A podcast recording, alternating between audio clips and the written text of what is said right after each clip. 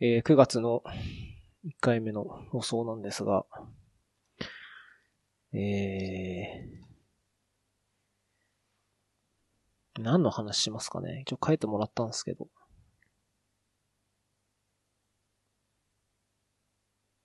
はすぬまくんの話をする感じでいいですか？え？いや、そんなに、私、書いてない、ないんですけど、吉中さんが多分、多いと思うんですけど、うん。はい。俺、いっぱいあるのはね、他の人の回でなるほど。話そうと思ってたやつが話せなくて、なるほど。全部こっちに持ってきただけなんで、はい。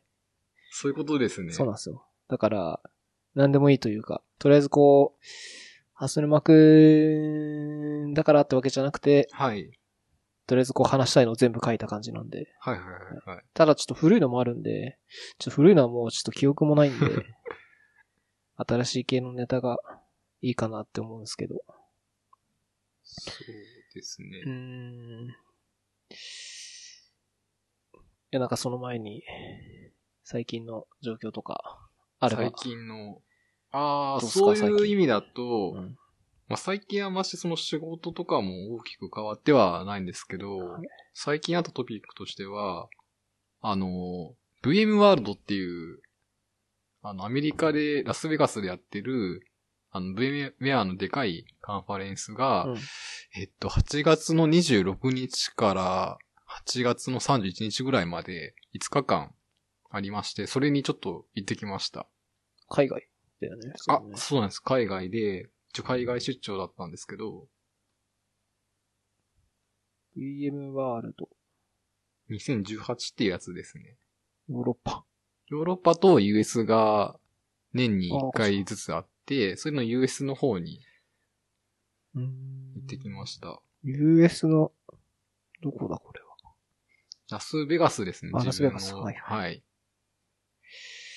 うーん、どうでした？いや、もう、これみんな、みんななんかその楽しかったっていう感想言ってなんか突っ込まれて話があったんですけど、うん。やっぱりそのアメリカ、VMware の本国って、あの本社ってあのアメリカにあるので、新しい情報がいっぱいその話されたりとか、新製品の発表とか、新しいなんかこう、まあ、ビジョンというか、施策とかの話があったりとか、あと、アメリカ、本当になんか規模がでかくて、そのカンファレンス会場がすごい広いんですよ。うんうん。なんかあの、セッション自体も、なんか同時並行でなんか何、数十ぐらい大量にバーっと走ってて、それがなんかもう一日にいろんな何百セッションとかがなんか出てて、そのどれに行くのも悩んだりとか、あとやっぱりそのアメリカの現地なんで実際開発してるエンジニアの人となんか、あの、直接話したりとかできたりとか、結構いろいろあの、最新の情報に触れるような感じでしたね。うーん。5日間もあるんだ。5日間ですね。ええ朝、朝から晩まで。そうなんです。朝のう、ん早いね。あの、だいたい7時とかから。7時、8時ぐらいか。ら、あの、その、まあ、近くのホテルに泊まってたんで、そこから会場に行って、で、なんかあの、朝ごはんが提供されてるんですね。うん会場の中で。なんかブレイクファーストが毎日入ってる。そうなんです、そうなんですよ。それで、なんかあの、まあ、アメリカン、そこまでアメリカンではないんですけど、なんか、なんだろう、まあ、朝食とって、そこからそのゼネラルセッションとかで、あの、VMware の CEO の社長が、なんか話す、本当そのコンサートホールぐらい、すんごい何万人入るようなところで、なんか、あの、プレゼンテーションがあって、でその後になんか実際にじゃあ、細かい具体的な製品の、なんかセッションがあったりとか、そのブレイクアウトセッションとかでなんか話聞いて、っていう感じですね。うーん。5日間全部聞いた感じ？5日間全部ではないですねあ、。そうなんだ。そうんなか聞きたいセッションだけこうピックアップして、そこだけ聞いたああ、でも4日間ぐらい、あの、行って、で、ちょっとその合間塗ってなんか、観光ではないんですけど、ちょっとなんか行ったりとかしましたね。うーんあ、そのロサンゼルス近郊とか。あ、ララスベガス。あ、ラスベガスあか。僕、すいません、ロサンゼルスって言いましたっけ？ど、すいません。ララスベガスが会場ですね。なるほど。じゃあ、カジノとか行ったり。カジノ行ってきましたね。あの、うん5000円ぐらい寄付してきました、寄付なんでもう、はい。ご想像の通り。カジノはね、入るだけでもね、お金取れるからね。うそうですね。ん。入った瞬間負けだからね。負けスタートだから。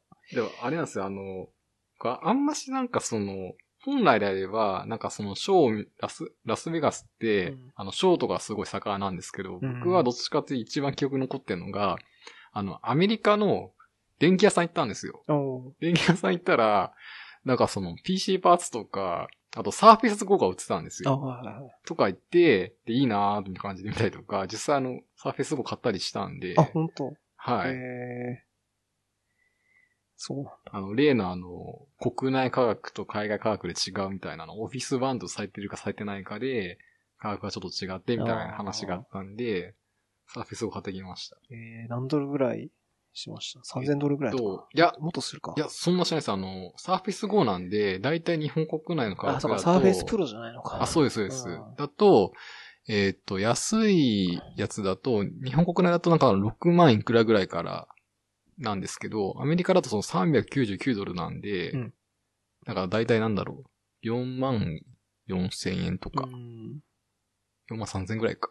からが最初スペックで、僕が買ったのは、あの、メモリが8ギガの、ちょっとあの、一つ高いランクのやつだったんで、549ドルぐらいだったんですね。ただそれで買ったんですけど、実際その税金かかっちゃうんで、ラスベガスってそうなんですよ、あの8%なんですよね。おー。消費税みたいなやつが。えー、なんで実際600ドルぐらいだったんで、600ドルか。サーフェイス。なんかサーフェイスプロは、なんかレビューとか見たんですけど、 Surface Go は、あんまり見たことないんですけど、どうっすか？ Surface Go は、あの、10インチぐらいの大きさで、うんあの、重さもなんか 700g ぐらいなんで、結構その、持ち運びとか、ちっちゃくてコンパクトで便利っちゃ便利なんですけど、いろいろなんかその使ってみると、なんかまあまずキーボードは絶対必要じゃないですか。うんなんですキーボードは買うんですけど、ああ、そうなんだ。ははい。セットじゃないんで、あはで、もう一番問題なのが、そのインターフェースが USB のタイプ C しかないんですよ。ああ、そのパターン。なんで、多分うん Mac 使ってたらすごいわかると思うんですけど、うん普通の USB のタイプ A とか、変換器がねそうなんですようん。とか、あと、有線 LAN もないんで、その変換アダプター買わなくちゃいけなくて、調べたらその2、3000円とか結構しちゃうんで、これ、割と FMV とかバイオ良かったんじゃないか説がなんかちょっと個人的にはあって、まあ、基本は無線を使いましょうっていうコンセプトではあるんだけど、なんだろう。例えば、普段使ってるマシーンとして多分使うと、はい。大変なことになっちゃうからそうなんです、そうなんですよ。サブ機とか、はいそのお出かけの時に、ちょっとこう、開いて使うだけの用途じゃないと、うん本当にコードがこう、飛び出てる、うんみっともない感じになっちゃう。謎の状況になっちゃうんで。そうなんですよね。10インチは、ちょっと、iPad mini よりは大きいかな、うん10インチだと。まあ普通のラップトップよりかは全然ちっちゃいかな。うん。そうですね。これペンは使えるのかな？あ、ペンも使えますね。使える。ただ買ってはないですね。もう必要ないと思って。ペンが、なんかいいようなイメージがあるんだけどな、サーフェイスは。なんか周辺機器が割と充実してて、あの、そのペンとか、あとなんかダイヤル？はいっ。ていうなんかこういう、ダイヤル？う。ん、なんかこう、なんつうの、本当に、なんて言うんだろう。ダイヤル。こうやって回したりすると、はい。回した、うん、なんだ、触る？ま、なんなんて言えばいいんだろう。こうやってやるとなんか画面がこう移動したりとか、マウスのスクロールみたいなのやったりとか、まマウス側に使う感じなんですかそれはなんか。えーマウス代わりなのか、いや、よくわかんないんだけど、はい謎のデバイスなんだけど、なんかあってサービスダイヤルとかで出てくるんですうん、かサーフェイスダイヤルって名前だった気がしますね。えとかあるんですよ。へえー、ーなんとなくその、Mac とか iPad の方がすごい、うん。周辺機器はなんか充実してるイメージがあったんですけどね。サーフェスも結構頑張ってるんですかね。うん、 Surface Pro とかはすごい、なんだろう、ハイエンドモデルだし、スペックもすごくいいし、いろんなの動くから、うん。なんかよく比較されるけどね、MacBook Pro とかと。そうですよねんああ、確かにサーフェスダイヤで99ドルでそうそう、1万円くらいであって。謎のガジェットがあるんですよ。へえ、本当になんかダイヤルですね、なんか。うん、あれは謎ですね。ちょっと使い方がよくわからないですね。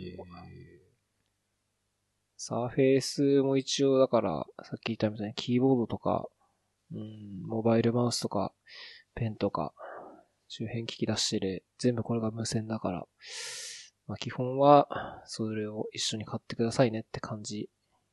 そうですね。うん。そんな考えると結構意外と高くついちゃうんで、ついちゃう。あれこれ普通の国内 PC メーカーでよかったんじゃないのみたいな、思っちゃいますよね。うん。そうですね。タブレットだったらまあね、いいんだけど、うん。結局、例えば開発したいとかってなっちゃうと、そこまでいっちゃうとっていう感じなんですよね。なるほど。ただその、その VM ワードいた時に、あなんか会社で、あの、Surface Pro がちょっとあったんで、貸してもらったんです。それがすごい便利で、あ何がいいかって、なんかその、例えば、まあ、実際使わなかったんですけーど、うんあの、うちの会社の紹介とかで、こういうサービスやってますよって時に、そのパワポとかで、あの、なんか出した方がやっぱ伝わりやすいじゃないですか。はいなんかこ、そもそもこういうサービスやってますみたいな。はでそれで、あの、サーフェスプロを使った方がいいんじゃないかなと思あってー、貸してもらって、そしたらこれすごい便利だなと思ったんで、買っちゃったんで、それは、説明するときとかに、その画面見せながら、そうですね。こう、ぴゅっぴゅってやった方がはい。いいってことそうですね。うんなるほど。結構用途なんかちょっと違うっていうか、うん。なんかす、まあ、サービスに合わせて用途つ変えるっていうのもよくわかんないですけど、まあう、ん。適材適所っていうか、やっぱ、使っていい場面と悪い場面っていうか、ありますよね、なんか。うんただ、スペック的にはやっぱり、うーん、ちょっと開発するのは厳しいかなって感じかな。ペンティアムゴールド8ギガで、うん、ストレージが256、うーんって感じ。コンパイルとかはう、ん正直これではやるべきじゃないですちょっね。と弱いかなって気がするんで。まあ、ブラウジングとか、あと、まあ、ドキュメント作ったりとかぐらいかなって気がするかな。あとはもう VDI とかで、なんかまあ接続デバイスとして使うみたいな。そんな感じ。とかとまあ、か。タブレット、うん、タブレットですね、これは。タブレット。そうですね。うん。うん。タブレットって書いてあるんでタブレットですね、これ。タブレットで仕事は、開発は厳しい気がするかな、うんまだまだ。うん。iPad Pro とか出てて、すごいスペックが高いんで、あれぐらいあれば、もしかしたらいけなくはないですけど、うーん。いや、まあでも、そのキーボードの問題とか結局出ちゃうんで、タブレットでやっぱりタブレットだけで開発するっていうのは、まだまだ厳しい気がするかな。iPad Pro だと結構あれなんですか？なんかそのインテルの CPU とか積んでたりするんですか？あ、独自のあの、アップル独自のやあつですね。うん。ベンチマークとか見ると、本当にそのラップトップと同じぐらいの速度が出たりするんで、んで例えばゲームとかね、ー。はいはいはいはい。3D ゲームとかやるんだったら全然いいんだけど、結局そのね、キータイプしなきゃいけないって言って、あの、タブレットでこう、ニョキって出てくるソフトウェアキーボードみたいなはいやつとはいはいか、はい。あれはなかなかね、すっごい速い人はあれも速いんだけどね。あれでもなんか、画面のなんかその、見える範囲がまず半分になっちゃうじゃないですか、うんそのキーボードって。うんその時点ですごい使い勝手悪いと思いますけどね、なんか。見える範囲がね、半分になっちゃうから。なんかキーボードはキーボード多分別でちゃんとなんか用意しとかないと、つらみしかないと思うんですけどね。うんタブレット、これちなみに、今は何使ってるんですか？結局。何用途で使ってるんですか？サーフェイス Go は。サーフェス Go はなんかあれですね、やっぱ移動用とかで使ってますね。なんか簡単にメール見たりとか、うんその家の、あ、この前も話してましたけど、そのうん VPN で自宅に入って、自宅のその荷物デスクトップで、なんか、あの、まあブラウジングしたりとか、メール見たりとか、うちの環境と同じ感じで使えるように使ってますね。なるほどね。まあでも一応使ってるんだ。使ってますね。逆に使わないと何のため買っちゃったんだって話になっちゃうんで。はい。便利？便利。ああ、でも、便、便利かっていうと、別に今までノートパソコン持ってたんで、同じなんですけど、ただ持ち運びがやっぱ楽だねっていうところがあるんでな、るほどね。うん充電は毎日してる？いや、毎日ではないですね。普通になんか使うときに、そんなになんか電源確保に困るところでは使わないんで、うん。だいたいなんか、なんだろう。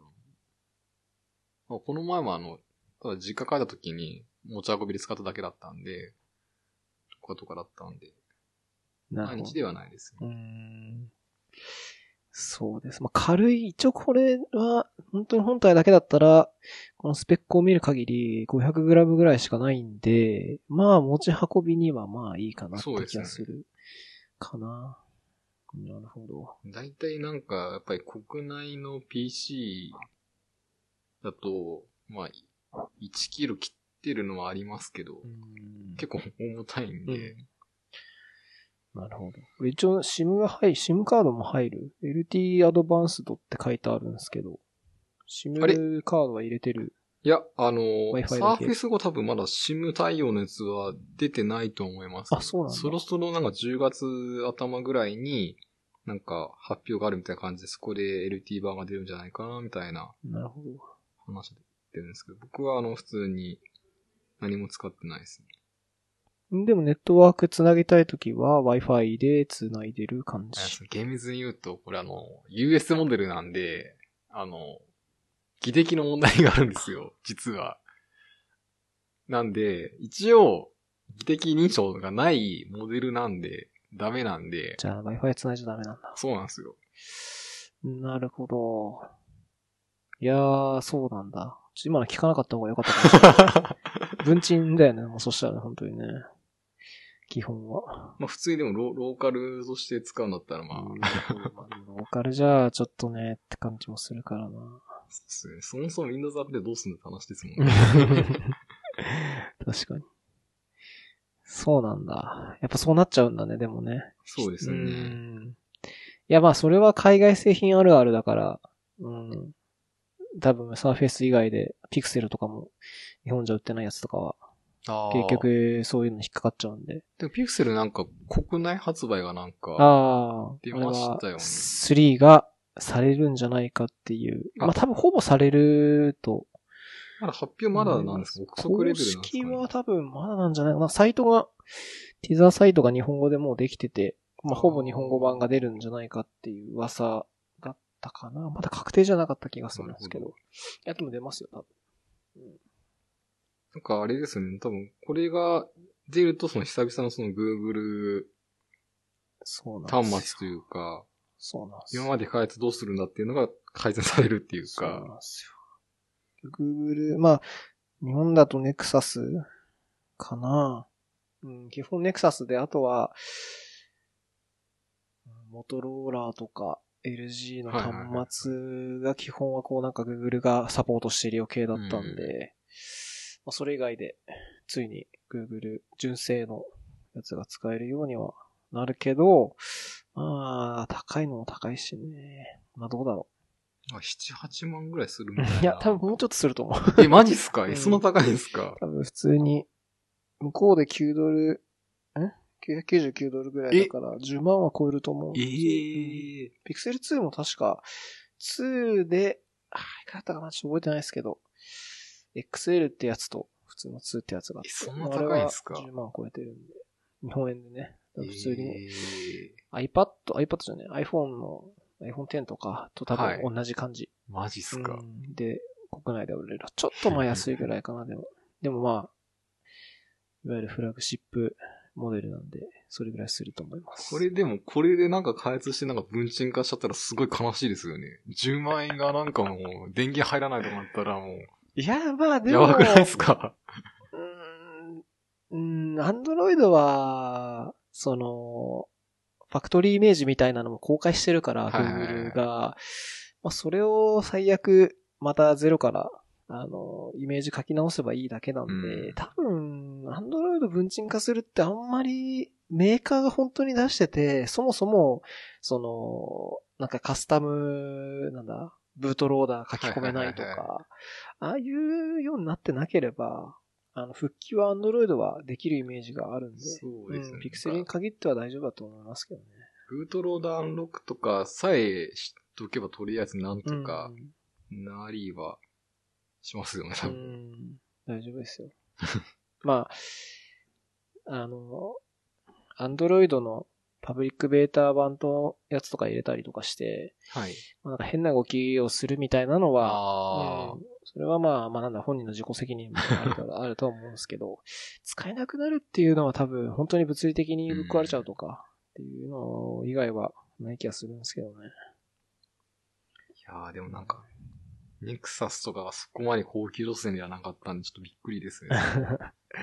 ネクサスはね、Google が作ってるわけじゃないから、う確かに。ん、まあ、そうなっちゃう かなって気がするから。はい。えー、で、これ、結局 VM ワールドは、はい。あの、行って一応、行っただけ？なんか、発表したわけとかじゃないあ、一応あの、社内共有というか、そういうのはやっています。ああ、フィードバックみたいなのしたわけなの？えー、これ5日間でいくらぐらいするんだろうね？結構高かった。なんか、カンファレンス自体が、うんえーっと、250ドル。250ドルぐらい。うんん ?250 ドルでいいのかな？今5000円ぐらい。いや、やつ桁が違う。25万円だったんですよ。あ25万円。じゃあ、うん。じゃあもっとしますよね。250ドルですかね。んん25万円？はい。?2500。2500ですね。2500ドル。2500ドル結構しますね。そうなんですよ。それはでも、あれかな、ホテルとかも入ってるいや、入ってないです。あ入ってない会場に参加するだけで、?5 日間はでも全部出れる。そうですね。出入り、出入り自由で5日間。ごご飯代とかも含めてみたいな感じで、ほう。しますね。結構するんですよ。個人じゃちょっと厳しいっすね。そうなんでですよ。あなんで、えー一応あの会社の負担でってとこあったんですけど。でもなんか、あれじゃないですか。ノベルティたくさんもらえたりとか。ああ、はありましたね。あの、大体そういうのあるんだよね。ウィーンワールド行くと、あの、リュックがもらえるんですよ。おー。ウィーンワールド2018リュックみたいなやつがあっおて、ーそれ結構すごい、あの、質のいい感じのやつで、多分調べたら出てくると思いますよ、なんか。んリュック？リュックですね。えリュックとか、あと T シャツとか、あと靴下もなんかもらいましたね。ー、えー、そうなんだ。それはいいね。でも、それもらえるんだったらね。そうなんですよ。え、どんな感じなんだろ多分、毎回なんかあのアップしてくれてる人がいると思うので、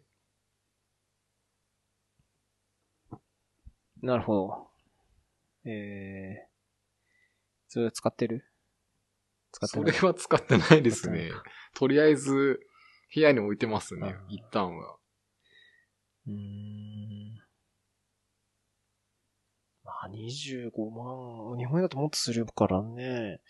払ったらまあ、なんかそれなりに、ね。それなりのものとかくれないとちょっと、いやいや感じはするからね。いやいやいや。でも結構そのセッションとかのやつも、あの、実はそのインターネット上で見れるようになってるんで、うん結構その、まあ、普通に VM ワールド、現地行ったらやっぱりその、現地のエンジニアと話せるっていうところがあったりとか、実際肌で感じるのはいいんですけど、情報自体は割とアクセスできたりはできるんで、うん、動画は上がってますね。上がってますね。うんビデオ実が際に。毎年あの、多分上がってると思うんで、うんまあ、ただ行かないとやっぱわかんないです。その、げ実際の雰囲気というか、うん。逆に吉永さんとかってなんかあの、海外とかってあります？カンファレンス？とか。カンファレンスは、ないかな。あの、もう全部見れちゃうんで、ライブで。ただ、あの、言う、おっしゃる通り、その現地の人と話すとかさ、うん、あとはなんか細かいミニセッションみたいなの？はいはいはいだいたいキーノートとかしか、そのライブで見ないんで、細かいセッションとかのビデオまで見たりはしないんで、まあそういうのも本当に見たいんだったら行った方がいいと思うし、まあ行ったことないっすね。結構高い、高いのもあるうーん、かな。個人で行くと結構するからね。ちょっと気軽に行こうっていうのはなかなかなくて、行ってないっすね、海外は。うん。まあなんか、学生の時に、あの、海外で学会で発表しますみたいな。そういうのはもちろん学校が払ってくれるはいから行ったけど、社会人になってからは行ってないっすね。うん。いや、WWDC とか、はいはいはい。うん、グーラヨとか、まあでも、いいかな。見れちゃうからさ。ああ、確かにそね。んなに魅力がないんですよね、最近は。まあもちろんそのノベルティもらえたりとかはあるんだけど、まあいろいろあって、今はもういいかなって感じがしますね。うん、あと結構その、食事とかもなんか合わなかったりする人もいるんで、なんか一緒に、あの、ブインワールド複数人で行ったんですけど、うち一人の人も別に食事ではないんですけど、体調崩しちゃって、ちょっとあの、ダウンしちゃった時があったりしたんで、ラスベガスはでも食事は美味しいイメージがあるんだけどな、あんまり微妙だった？いやー、でも、水とか危ないのかな？あんまり詳しくないから。あんましその水道水とか良くないですよね。なんかミネラル、基本ミネラルウォーター飲むみたいな感じですけど、なんかでもちょっとアメリカンだなと思ったんですけど、でも昔、あれなんですよ、僕あの、小学生の時に一度だけそのアメリカに家族旅行で海外旅行行ったことがあって、で、その時はなんかもう何もかもが合わなくて、で、唯一美味しかったのが、あの、マクドナルドのポテトなんですよ。あれが世界共通だったんで、あ、美味しいと思って食ったのと、あとその日本から持ってきた味噌汁がすんごい美味しかったみたいな。あだったんで、ちょっと今回不安だったんですけど、でも意外と、まあまあ食べれるかなって感じでしたね。ーなるほどね。そっか。ちょっとそれはでも、はい。ポテトだけっていうのはちょっと微妙ラスベガスは、まあちょっと内陸だからね、まあどうなんだろう。昔、昔っつっても何年前、5、6年前ぐらいに、あの、シアトルとか、あはい。なんだったっけな、あの、シリコンバレーの、あサンフランシスコとか。サンフランシスコとか、あの辺はちょろっと行ったことがあって、えあの、何泊かしたんですけど、ご飯はすっごい美味しかったイメージがあったんで、ですか？うん。何食ってもうまいなと思ってたんへでー、多分もしかしたら舌がおかしくなってた可能性もあるんですけど、え、結構なんか量とか多くなかったあ、量めちゃくちゃ多かった。こんな食えるかみたいな感じじゃないですか。量はすごかった。そうですよねんもう、あれは、ちょっと一人用は基本的に買っても一人で食べれないんで、あー分けてシェアして食べてました、そうですうよ。ん。量は大きかったね。と、なんかあれですね、あの、ラスベガスすんごい暑いんですよ。うん。気温がなん海か岸、沿いはまあ晴れてるイメージあるからね。めちゃくちゃ暑くて、なんかあの、8月末だったんで、日本だとその37、8度でもうすごい熱中症でわーみたいな感じだったんですけど、そのそれ以上に暑かった感じだったんで、内陸はね、うん、暑いと思いますね。そもそもなんか飛行機で着いた時がなんかその本当に砂漠の真ん中になんか街があるみたいな感じだったんで、なんじゃこりゃみだと そうなんですよ。なんでもう、大変でしたね。いやいや、でもラスベガスいいじゃないですか。行けただけ。えこれそもそも VM エアさんの本社がラスベガスの近くにある？あの、普通に多分サンフランシスコとああ、かだと思います一応西海岸にあるんだ。はい。うんで、でまあ、なんかガス。3年間ぐらいは、多分、ラスベガスでブレインワールドやってて、で、来年またあの、戻るんですよ。サンフランシスコに。昔はなんかそのサンフランシスコでややってたんですけど、途中でラスベガスに変わってまた戻るって感じで。あとその調べれば わかるんですけど、うんあの、会場がですね、あの、去年銃乱射事件があったとこなんですよ。なんか、金ピカのなんか、ビルがあると思うんです部員ワード調べてみるとわかるんですけど、そうなんだ。はい。実はそこだったんですよね。なんで、ちょっと行く前はほんとすんごいビクビクしました、なんかもう。まさか、またあるんじゃないか。そうなんですよ。へえ。そうだったんだ。むしろもう普通に使えるんだね。そう、そうですね。また同じ場所なんだみたいな感じで若干びっくりしましたけど。えー。なるほど。まあでも逆にちゃんとそういう事件があったからす、ちゃんと警備はしっかりしてたかもしれないですね。まあ厳しくはなったろうね、絶対。はいうん。はい。なんか面白い話ありました？面白い話、えっと、ブエンワールドの流れですよね。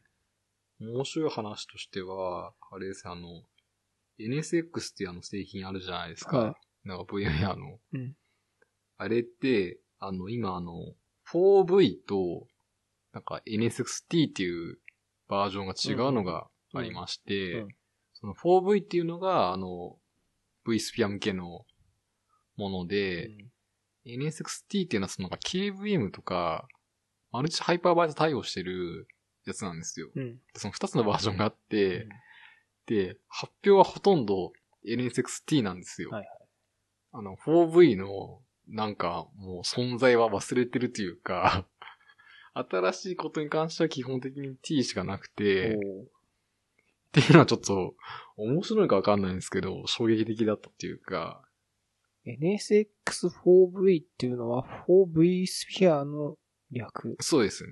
かな？なんでその普段、普通あの V スフェアにデプロイして使う NSX っていうのはその 4V を指してるんですけど、V ワールド行って話されたのはほとんど、すべて NSXT っていうバージョンの話だったっていう感じだったんで。T はトランスフォーメーションの T。そうですね。はい。なるほど。こっちはまあ、うーん、時代の流れ的には確かに T かなっていう感じはするかな。そのいろんなハイパーバイザーで使えますよとか、っていう感じがするんで、あと結構その Kubernetes 周りのところの対応とかが、あの、そのコンテナ対応みたいな感じで出してるんで、それもありますね。なるほど。じゃあこっちかなって気はしますね。う そうですね。ん。大体セッションもその Kubernetes ばっかりだったんですけど、一応、かつてはその、何でしたっけ、あの、VCH。はい。あの、あっちのコンテナもあったねっていうの一応名前は挙げてましたねあ。ー上村さんちゃんと。はい。いやいや、あれは、うん。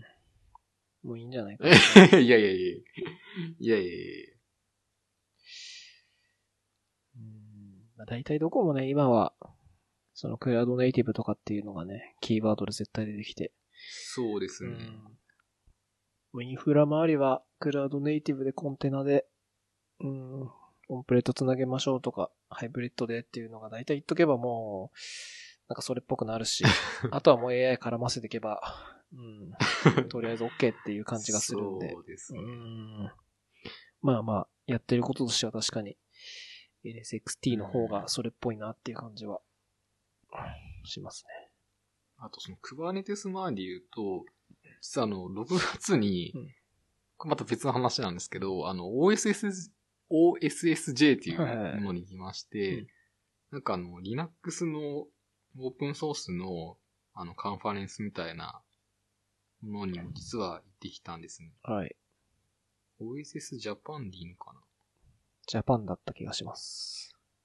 なあ、それはなんかご存知ですか？吉中さんも。えー、軽く調べただけです。あ そこでも、あの、いろんなそのオープンソースの話があったんですけど、やっぱり Kubernetes がやっぱり、席巻してるというか、セッションがやっぱ多かったですね。なるほど。オープンソースサミット、ジャパンですね。有明であったんですね。6月。あそうですね。6月。それも結構、参加費が何万円ぐらいあ、そうなんだ。するやつだったんですけど、うん。いや、書いてないかそれもちょっとあの会社で たまたま機会があったので。な。いや、でも出てる人はすごいね、これ。リーナスも来てるはず ですし、うんあの、ハッシュコーミップチェル、橋本さんもいますね。そうですいるんで、うん。これはすごいっすね。えー、これは本当に聞きに行っただけですか？そうですね。それも聞きに行った感じですね。うーんいや、でもこれ、あー、でも何でもありだもんね、OSS だから。そうですね。うん。なんか一緒にその、なんか、これ ALS でいいのかな？あの、自動車向けの Linux の、うん。あの、カンファレンスも一緒にほあって、う。うん。なんかその車メーカーさんとかの話とかもなんかあったりしましたね。えー、松田の人が出てるのは、そうなんですよ。そういうことなのか。はい。えーとか、とか。トヨタの人もいますね。はい。スケジュールを見てるんですけど、まあ確かに。うん。まあでもなん、うんまあでも、なんでもありって感じかな。クラウド系。まあインフラが多いのかな、でも。そうですね。うん、AI インフラ。またブロックチェーンとか。うん。スマホ系とかはあんまなさそうなんですね。スマホ。系はないええそうなんだ。ですね。まあ、インフラ寄りの話が多いっすね。パッと。まあ、あれなのかなこれ Linux ファンデーションイベントって書いてあるんで、はい。一応まあ、下回り系ですよっていう暗黙の了解的なのがそうですね。ある気がしますね。うん。どっちかとちょっとレイヤーがやっぱり低い感じの、なんかそのミドルウェアとか OS とか、うん。いった感じの感じですねやつが多いですね。なるほど。まあでも確かに、うん。Kubernetes セッション多いっすね。そうなんですよ。うん。これだコンテけナ系は多いね。みんな Kubernetes 使ってんのかみたいな感じだったんで。いやー、でもね、うん、Kubernetes はもう、プラグインも多いし、うん、みんな書いてるからね、その、オルト Kubernetes とか、API 読んで、なんかこうんう自分たちでコントロールしますとか、UI 作ったりとかいっぱいあるんで、もうネタは尽きないと思うんでね。ほう、俺も言ったんすね。うん結構ちょっといろいろ活かせていただいている 感じなんで、最近は結構楽しいですね。なるほど。お値段書いてないっすね。参加。登録ができないかな。あ。早期登録。350ドルっすね。普通に行こうとしたら450。で、さらに当日行こうとしたら525。はい。なんと。なるほど。スポンサー枠とかがあったとかそういう話じゃなくて。そうです。あ、その通りです。枠あ、はいなんだ、そういうことか。あの、富士通が、あの、出店してるんで、なるほど。はい。そういうことですね。わかりました。なんか面白い話ありました？こっちはですね、あの、個人的に一番面白かったのが、あの、e ライブパッチっていうのかな、あの、ジェンツ Linux の、はい。あの、カーネルコミッターの人が発表されてたんですけど、なんかその、ライブパッチっていうのがカーネルのパッチってまずあるじゃないですか。はい。あれを、あの、OS シャットダなしでうん、活性でパッチ当てるみたいな話があっうて、ん。今までなんかその Linux 系でなんか K パッチとか、なんかいろいろ似たようなものがあったんですけど、なんかそれだってなんかちょっと使いづらい部分があって、それをあのいい感じにしたのがこの e ライブパッチっていうのがうん。出してるらしくて、これが結構その、まあ、普段でも業務で、いろいろまあそのセキュリティの脆弱性とか出たりするじゃないですか。それをなんかその非活性で回避できるみたいな仕組みっていうのは面白いなと思ってて。フレキシブルディストリビューティッド Linux カーネルライブパッチング。そうですね、あの、なんか調べれば多分ウィキでうん。出てくると思うんですけど、女性の方でした？いや、わ、わかんないですよ、なんか。このスピーカーは話し声的にはなんか男性っぽい気がする。ここで、あんまし詳しくなんか、触れていいのかわかんないですけど、はい。え女性に見えるうち見見えます写真ですね。うんきっとなんか発表の方が。はい。ー、Gen2 カーネルプロジェクトリーダーなんで。確かに。Gen2 の人っすね。はい。多分あの別のポッドキャストでそのチェーンツの良さみたいな話した人がいると思うんですけど、ん。はい。僕はあのフリー BSD 派なんで、この仕組みをちょっとフリーベースにできないかなーっていうのはちょっと興味のきっかけになった感じですね。なんだろう、全然内容わかんないですけど、はい。その Gen2 の人は、その全部ソースコードからやるみたいな、ああ、はい。細かく手出せるっていうところがあるんで、なんかそういうところの強みが出てるんですかね、これは。わかんないですけど、全然。まあイメージ的には、あの、まあでも、Gen2 もライブ、あの、パッケージを配布する仕組みはあるっちゃあるんですけど、はい。うん、なんかそういうのはやっぱりね、BSD なり、文ツとかの方が強いイメージがあるんで、なんかそういうの使った方がいいような気もするんですけど、まあでもそうそうじゃなくて、別の仕組みでやってるんだろうなって気がしますね。うん。何にも内容分かってないんで。いや、僕もちょっとだいぶ時間経っちゃったんで、ちょっとなんか、良さというのをなんかちゃんと説明できな申し訳ないんですけど。クライアントジェネレイティッドパッチズってのも書いてあるんで、なんかクライアント側で、これなんか確かビルドがすごい時間かかるんで、ビルドサーバー別で立てといて、なんかそれを API 制御して、あの、サーバー側でビルドしたものをなんか配布するみたいな。話だったと思います。うんなるほど。すごいでも、うん、コアな話っちゃコアな話っすね。そうですね。うん。カーネーパッチか。どこまでそのラライブパッチに価値を生み出すかっていうのはわかんないですけど、まあね。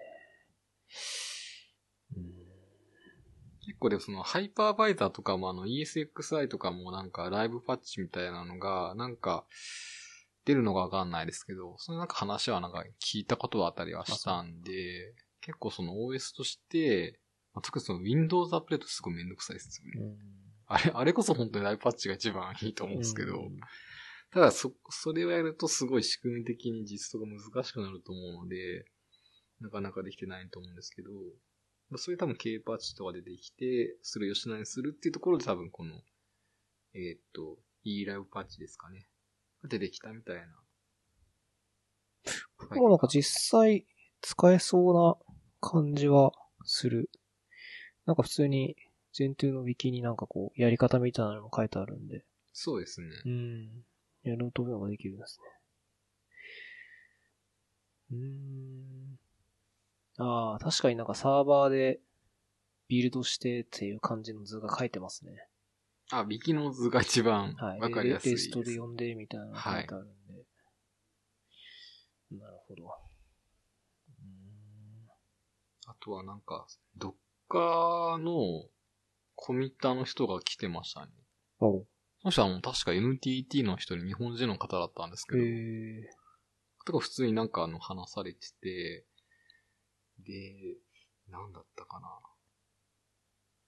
まあね、割とこういうカンファレンス系の情報って結構公開されたりされてなかったり、まあ、されてないものもあったりするんですけど、なんか今度実際行ってみると、あ、これだけ情報公開されてるんだなっていうのがわかるんで、なんかその今後見ときや、見とかなきゃいけないなとか、うん。なるほど。一応これなんか資料公開されてるやつはされてましたね。そうですねスライド。発表資料。されてないのもなんか一部あるっぽいですけど。めちゃくちゃいっぱい資料あるんで。はい。カンファレンスね。うーん。まあカンファレンス行きまくるのもあれですけど、たまにはちょっとなんかやっぱり会社の中でずっといるんじゃなくて、なんか発表したりとか参加したりっていうのはやっぱ結構大事なのかなと思ったりします。発表大事かなっていうなんか感じはするけどな聞きに行くとなんか、聞きに行くのってもう全部見れ、ビデオで見れちゃうからな確かにいうのがあ ってめんどくさいな行くのっつってもいい最近は。そうですね。うん。なんか昔はよく行ってたんだけど、もう最近は全然行かないっすね。うん。なんか本当にニッチなやつとか、たまにこうなんか、やつ見つけると行きたくなるんですけど。うん。うん。あんまり最近はないっすね。なんか吉中さんがちょっと、もしあったら行ってみたいで、どういうジャンルとかなんですかね。コンテナ系とか、ミドルウェア系とか。子育て系っすか。それ逆に少ないんですか？そういう話ってなんか。いや、少ないと思うけどな。エンジニアの世界ってさ、結構みんなそういうのすぐさ、はい。イベント開いてとかって、コンパスとかで探せば大体あったりとかさ、はい。BTX とかで探せばありますよとかあるんだけど、なんかこう、日常系の世界はい。に。なればなるほど、あんまりそういうのってないような、まあ探せばあるんだろうけど、あんまりこうカジュアルに開かれてる感じはなくて、なんかその、例えばなんだけど、その、本当にガチの、えっ、と、なんか子育て、ななんつうの？パパママ、説明会みたいなとかさ、はい。病院が開催してるやつとか、はいはいはい。そういうのはあるけど、なんかそうカジュアルじゃなくて、うん、なんか自治体とか結構出し、うんやってるんじゃないですかね。なんかし、区でやってたりとか、そうそうそうそうね。そういうのはあるんだけど、そういうのはちょっとまだ違うかな。そう、そうなってしまうとだいぶ選択肢が少ないというか、そうなそうなんかなか。民間企業がやってるのダメなんですかね。なんかそういうう、ん例えばその学習サイトとか、塾とかっていうところがやる、なんかその、教育的なお話とかそういうのではなく、まあ、そういうのじゃなくて、だからその、なんだろう、カジュアルに話せる感じ？ああうん。そうとか行ってみたいけど、あんまないんすよね。うんそうなんですよ。なるほど。はい。えー。最近そんなもんすか？あとは仕事お忙しいですかね？そうですうね。ん。なんかみんな忙しそうっすよね。ま忙しい。いや、でも忙い。しいふりしてるだけかもしれない。もしかすると。わかんないですそうけど。か。そうですか。仕事あるだけまだマシだと思いますけどね。ないよりかは。そうだね。うん。はい。わかりました。あと、個人的にちょっと、あの、気になったのが、この、はい。今日の話す内容の一番冒頭の、うんあの、イヤ、イヤーポットでいいんですか？こういう方としては。はい。これ、おすすめって書いてあったんですけど、うんいいっすよ。使ってください。使ってくださいっておかしいです。これ、アップルのあれですよね、あの、あの、無線で聞けるイヤホンですよね。はい。いや、これは本当は買わない予定だったんですけど、うーん買ってしまいました。この間の9月のイベントで、新しいのが発表されたら新しいの買おうと思って、はいはいはいはい心待ちにしたんですけど、結局出なくて。あー、なるほうど。ーん。じゃあ買うか、みたいな感じだか？なみたいな感じになっちゃって、うーん、買っちゃいました。へー。いや、いいですよ。うん。これでも、 Good と Bad いろいろ、あ、今あの、吉中さんの、あサイトね。はいはい。はい。ブログ見てもらって。ちょっと、はい、見てるんですけうど。ん。いや、あの、全体的にはいいですよ、やっぱり。線がないっていうのが基本的にはいいことなんで。はいはいはいはい。うん、いいんですけど、で、ハスヌマくんも書いてもらったこのソニーのやつを使ってて、どうですか？そのワイヤレス、完全ワイヤレスって。ああ、まず私は、あの、前その前回のエピソード4でしたっけ？うん。の時にあの、ジョギングしてますよと。うん。あの、ガーミンの、ビボーアクティブ3がめちゃくちゃおはい。推しですっていうふうに言ったんですけど、あの、ジョギングしてるんで、ジョギングしてる時に、あの、音楽聴きたいなと思って買ったんですよ。はいはいはいはい。で、買ったのが、なんかその、WFSP700N っていうなんかわかりづらい型番なんですけど、うんこれソニーのやつで、えっ、と、WFSP700N ってやつがあって、あの、そあります空豆みたいなうん。やつがあるんですけど、みたいな。はい。空豆耳につける感じなんですけど、これ買ったんですよ。で、なんでこれ買ったかっていうと、あの、外の音聞けるんですよね。おー、なるほど、なるほど。なんで、そのうん、例えばその車とかが後ろから来てもちゃんと分かりながら、あの、外の音を拾いながら、あの、走れるんで、結構安全性も大事だったりとか、うんあと結構その耳につけても、ちゃんと人の声も聞けたりできるんで、はいはい。で、その機能って一応他にもなんか、完全ワイヤレスっていろんなメーカーさん出してるじゃないですか。で、悩んだんですけど、あの、坊主とかも見たんですけど、うんその、自然になんかその外の音が聞こえるのが一番ソニーが聞きやすかったんへで、ーで、これいいなと思って、2万4千円ぐらいうんうんうんだったんですけど、うん買っちゃいました、これ。うん。これすごいおすすめおすすめ。なんですけど、品川さんは、あの、アイアップルの方行っちゃいたっていうところで、あ、これは、なんだろう。その、エアポッツなのは、アップル製品が多いので、はい。持ってるものとして。そうそうそうそう。まあ、あの、ラップトップにしても、スマホにしても、はいって考えると、どう考えても AirPods の方がいいだけっていうのもあって、むしろその理由が一番あったかなっていう気が。うん、Android 系とかだと、正直その AirPods のいいとこってほとんど出ないんで、そういうのもあって、AirPods をとりあえず僕は買ったって感じなんですけど。なんか、充電、電池持ちが結構いいってなんか聞きました、なんか。うん。ごででもまあ、連続5時間ですかね。あれもう長いですね。あの、僕のソニーのやつは、だいたいもっと2時間、3時間ぐらいなんで、いや、それぐらいで大丈夫なんじゃないですかね。いや、なんかあれなんですよ、あの、ハーフマラソンとか走ると、あだいたいその 2, 2時間ぐらいかかっちゃうんで、そうかそうか。そういうやっぱその時間でやっぱ大事だと思いますよ、その、まあ、長ければ、ね、使う時間とか。うん、確かに。なるほどね。これは、これはっていうか、普通にスマホとかとペアリングして、えっと、聞くと思うんだけど、はい。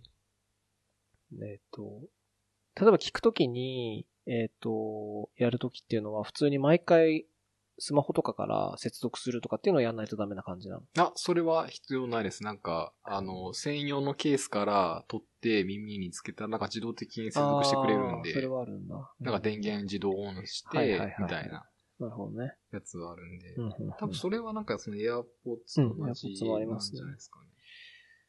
なるほど。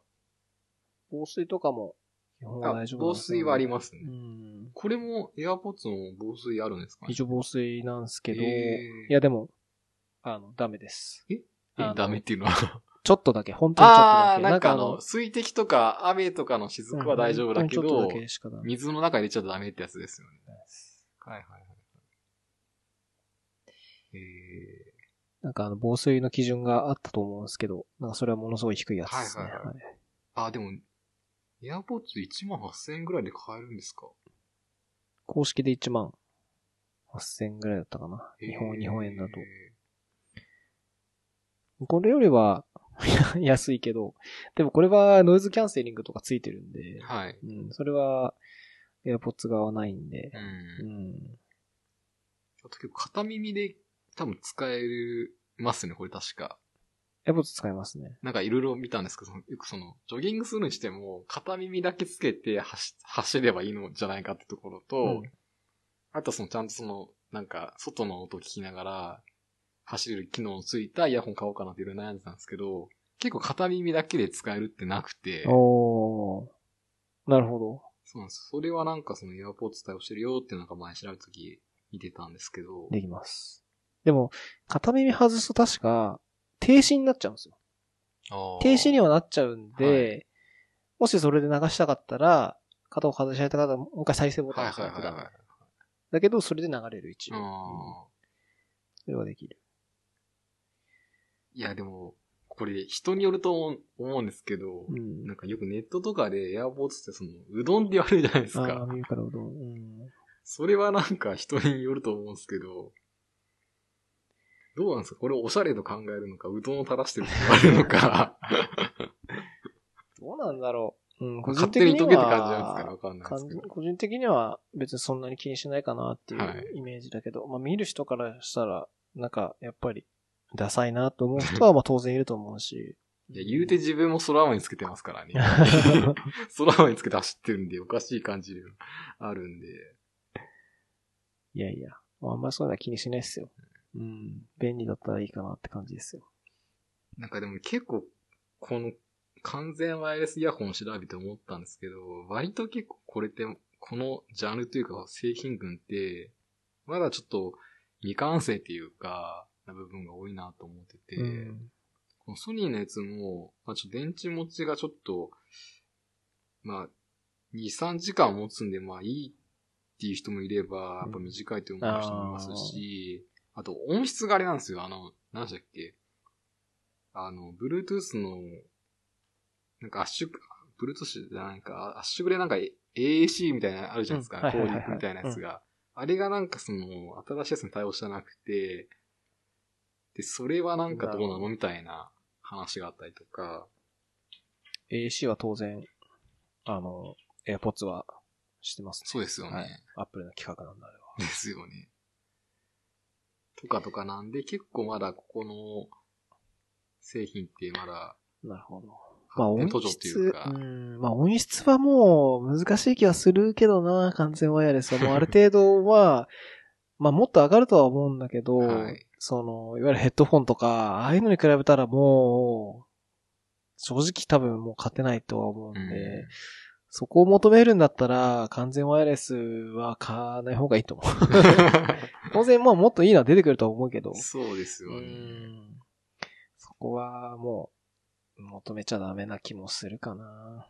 うんああれかな、この、このソニーのやつも AAC は対応してるんですよ。確か Android だとなんか使えなかったのかな、確か。ああの、S、SBS でしたっけ？なんか、うんそれだとなんか対応してるみたいな感じだったんで、うん。か。まあただあの、エクストラバスっていう結構低音重視のやつなんで結構スポーツ向けで、おすすめっちゃおすすめうですね。ん。なノイズキャンセリングがあるから、やっぱりこう集中したりする人にはいいんじゃないかなって気が。うん。エアポッツは全然そんなんないんで、音は周りからガンガン入ってくるんで。うん。うん。対応コーディング SBC と AAC ですね。うんソニーのやつ。あこれ、あの、耳入れる型じゃないですか。耳入れる型、はいカナル型ってやつなんですけど、あーはいはいはいはいソニーの方は。これがダメなんですよ、実あ、は。そうなんですか。これがダメで、あれ、AirPods もそういう感じじゃないんですかね。あの、AirPods は、なんだ、あの、ゴムはついてなくて、耳の奥までは入れない。ああ。ここにこ引っ掛けるっていうか、なんていうか、こううん、そんな奥に入んないんで、はいはいはいはい。これがダメなんですよ、僕。あ、だから密閉じゃない感じの。そっちじゃないとダメですよ。ああ、なるほど。うん。耳痛くなっちゃって。それ結構好き嫌いありますよねそうなんで。すよ。これ、あとは、落としたことはあります？いやあ、ない。ない、ないですね。なんかその、ちゃんと落ちないように、なんかあの、補助っていうかなんかその、耳にかけるような、なんかゴムのやつがあるんで、それで結構安定感はあるんですけなるほど。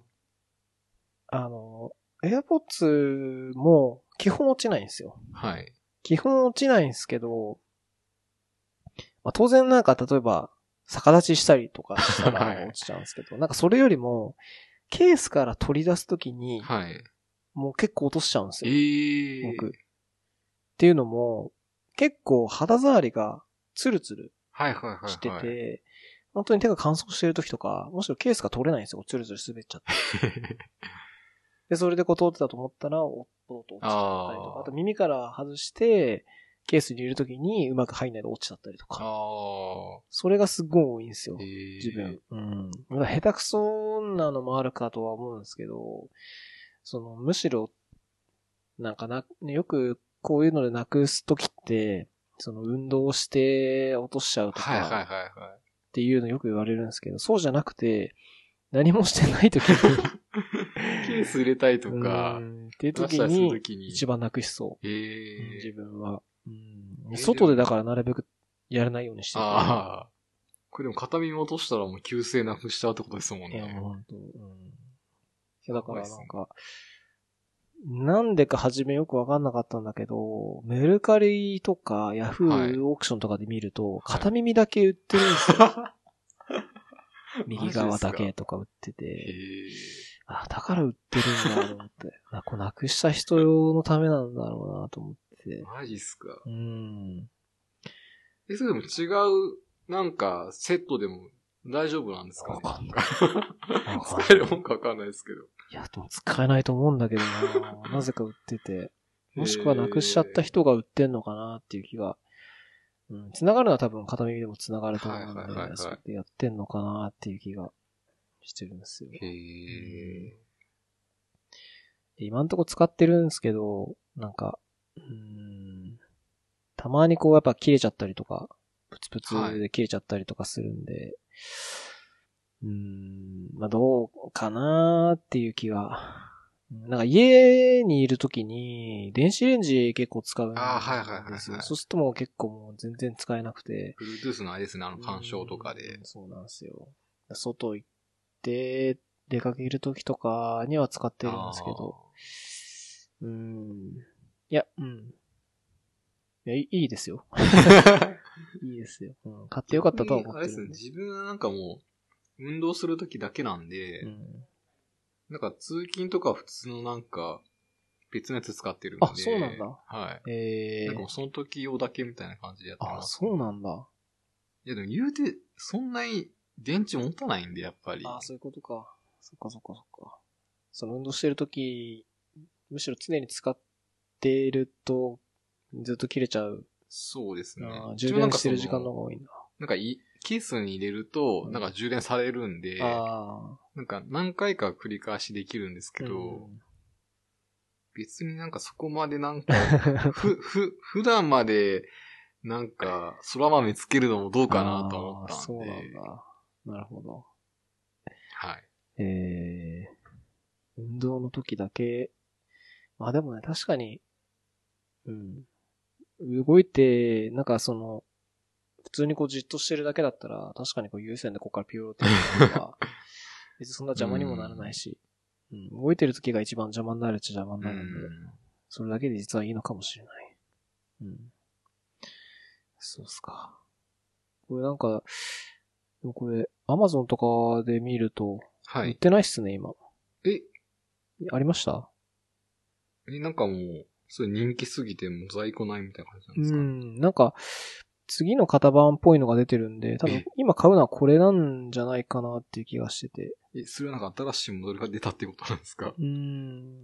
偽物見てるわけじゃないと思う。2018年モデルってやつがあるんで、1万9000円で売ってるやつなんですけど、まあ、多分こっちをみんな多分買ってて、えあ、ハスネこっち持ってんのかな？なんか、黒いやつで。ーえ、それ AirPods のやつではなくてですか？うん。え、SP700N? あ、でもどうなんだろあ、ソニーの方ですか、う。うん。こっちなのか？これか。見てるページが違かっただけかな。いや。2018年モデルってやつは普通にあるんで。こっち、こっちのことなのかな？別のやつもあったんで。これは何なんだろうなって感じですけど。うん。見た目は、確かに2018モデルって書いてますね。うん見た目はかっこいいっすね、でも。そんなに変な感じが。なんかたまにこういうのって、つけるとすっげえダサいやつとかあるじゃないですか。あはいはい。うん。なんか、これは結構自然な感じになるんで、いいんじゃないですかね。1万9000円ですよ、アマゾンで。あんま変わんないっすよ。そうですねうん最大3時間。なんで、まあ、確かに、充電はちょっと弱いかもしれないですけど。そうですね。実際その3時間って言っても、使える時間若干短いんで、でもこれ充電時間も3時間かかるんだ。なんか AirPods はよくわかんない謎の充電技術が使われてて、はい。電池なくなっちゃいましたって言って、ケースに、なんか2分、2分だったか何分か入れとくと、もう3時間ぐらい再生できえ、る。すごくないですか、それ。謎の再生、謎の充電技術使われてて、そこはなんか、確かにすごいなと思って。めちゃくちゃな急速充電ですね。どうやってんだろうなすごいっすねうん。逆に iPhone とかでもそういう感じなんですかね。いやーそんなに急速充電早くなんないですよね、うんさすがに。ここまでさすがに30分とか充電しとかないと、うん、何時間使えるっていうのはうん iPhone とかないと思うんで、多分 AirPods だけなのかなって気がするんですけど、うん謎のその充電技術あるんですよ。へーいやでも、うーん、どうだろうなつけてる時ってなんかずっとつけちゃうんですよね、これ。っていうか、外せないんですよ。外したくないんですよ。そう、そう、落としたからってことですか？落としちゃうのもあるし、ケースに入れるのめんどくさくない？ああ。なん、あの、普通のイヤホンってこうパッて外すだけで。確かにそうですね。落ちないからいいんだけど、一取ったり外したとかめんどくさいですね、なんか。だからずーっとつけてて、その、聞きたくない時とかは、単純に音楽を止める。はいはい、だから耳にはずっとついている状態 になっちゃって、まあそれも良くないんだろうなと思って。耳に負担一応かかっちゃうんで、あうーん。実はあんまり耳にはこっちのが、うんちょっと悪いのかなっていう気もしてて。うんまあでも逆に常用できるっていうのはいいですよね、なんか。うんスプラ豆はあんまし常用できる感じではないかなと僕は思ったんで、なんかそのスポーツシーンだけしか使ってないんですけど、ほうん。うん、なんか、街を見てても最近は AirPods つけてる人結構多くなったなってイメージなんで。多いですよね。うん。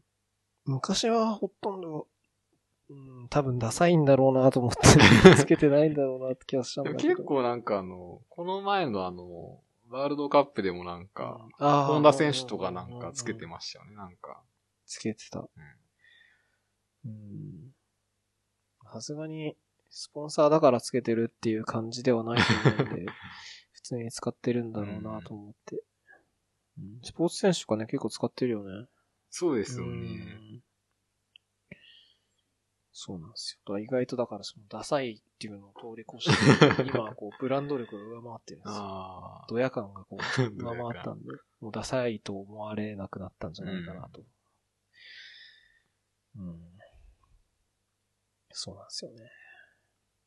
エアポッツ。うん。本当は、もっと新しくなったやつが欲しかったんですけどね。まだまあ結局、あの、この先も、すぐには出なさそうなんで。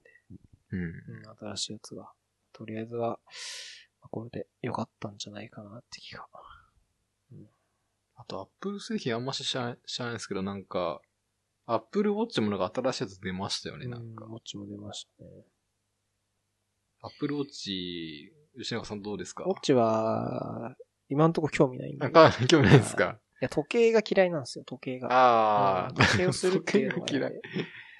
昔時計をこうしながら生活してたんですけど、やっぱりこう外、外しちゃう？嫌で。はいはいはいはい。例えばなんか、カフェとか行った時とかも、もう外しちゃうんですよ。ああ、うんそしたら意味ないというか、なんていうか。確かにそうですね。うんだから、あんまり、うん、時計自体が好きじゃないから、うんうんなんか身につける、なんか窮屈感も感じたりしますよね。うん今日している？あれ。あ、してるじゃん。僕はずっと常にしてますよ。あ、ずっとなんだもん。はい外さない？むしろ。あ、でもお風呂入る時ぐらいやったら外しますけど、寝る時も一応つけてあ、、本当？はい、やってるんで、ちゃんとその睡眠時間えーあーもう測ってっていう、取ってるからってことか。はい、やってますね。なるほどね相変わらず。そういうことかまあそこまで来ればね、うん、もうなんかつけざるを得ないみたいなね、うん。感じになればいいのかなって気もするんだけど。そうですね。ウォッチね。うーん。買ってもいいんだけど、どうだろうな。便利だろう。便利なのか。なんか、レビューとか見てると欲しくなるんだけど、はい。うん、まあなくてもいいかなって思っちゃうかな。うん。っていう感じですかね。はい。うんちょっとあの、今月は全然やってなくて、まあ来月もちょろ、多分ちょっとしかできないんで、なんかゲストの人をはい。紹介制にする？紹介制。ああ。のはありなんじゃないかなと思ってて。それなんかあれですか、あの、今喋ってる人、今回や話してる担当の人がう、ん次大々さんみたいに指名するみたいな感じなのか、でもそれ良くないですね。ちょっとなんか本人の都合もあると思うんで。うんまあき、一応だから、なんだろう、候補を聞いて、はい。うん、自分がこああ。う、してっていうのはいいかなと思ってて。はいはいはいうんぜひね、ハス沼くんも、誰かいれば教えてくださあ、い。いますよ。あ本当ですか？はい。じゃあ、インフラ周りじゃなくても、うん。あ、本当ですか？はい。まあ多分インフラ前になりそうな気がしますけど、はい。わかりました。そうなんですよね。いや100回目指して頑張ろうって話してたんですけど、今回が何回目でしたっけ？いや、まだ13回目なんですよ。あ、13回目。13回目。もうちょっと無理かなっていう。結構厳しいですね。もう挫折してるんで。まだい1割過ぎて、っていうところですもんね。ちょっと20回、とりあえず20回で。頑張るんで。20やばいです回だけやって。20回のうち2回も見ちゃいましたね、僕で。いやいや、あの、いいです。全然いいです。えーはい確かに人をちょっといろいろ変えてみれば、意外と、まあね。吉永さんがちょっと、体力持てばとか、体力というか、いや、体力持たないんですよ、ね。うん結構あれですね、人の話を聞くのも大変ですもん。いやいやいや、それは別に、大丈夫ですか？なんか。多分大丈夫ですけど。うん総合的な体力はね、う ん大丈夫かなって感じ。はい。また出てください。え、お願いします。本当ですか、はい。また。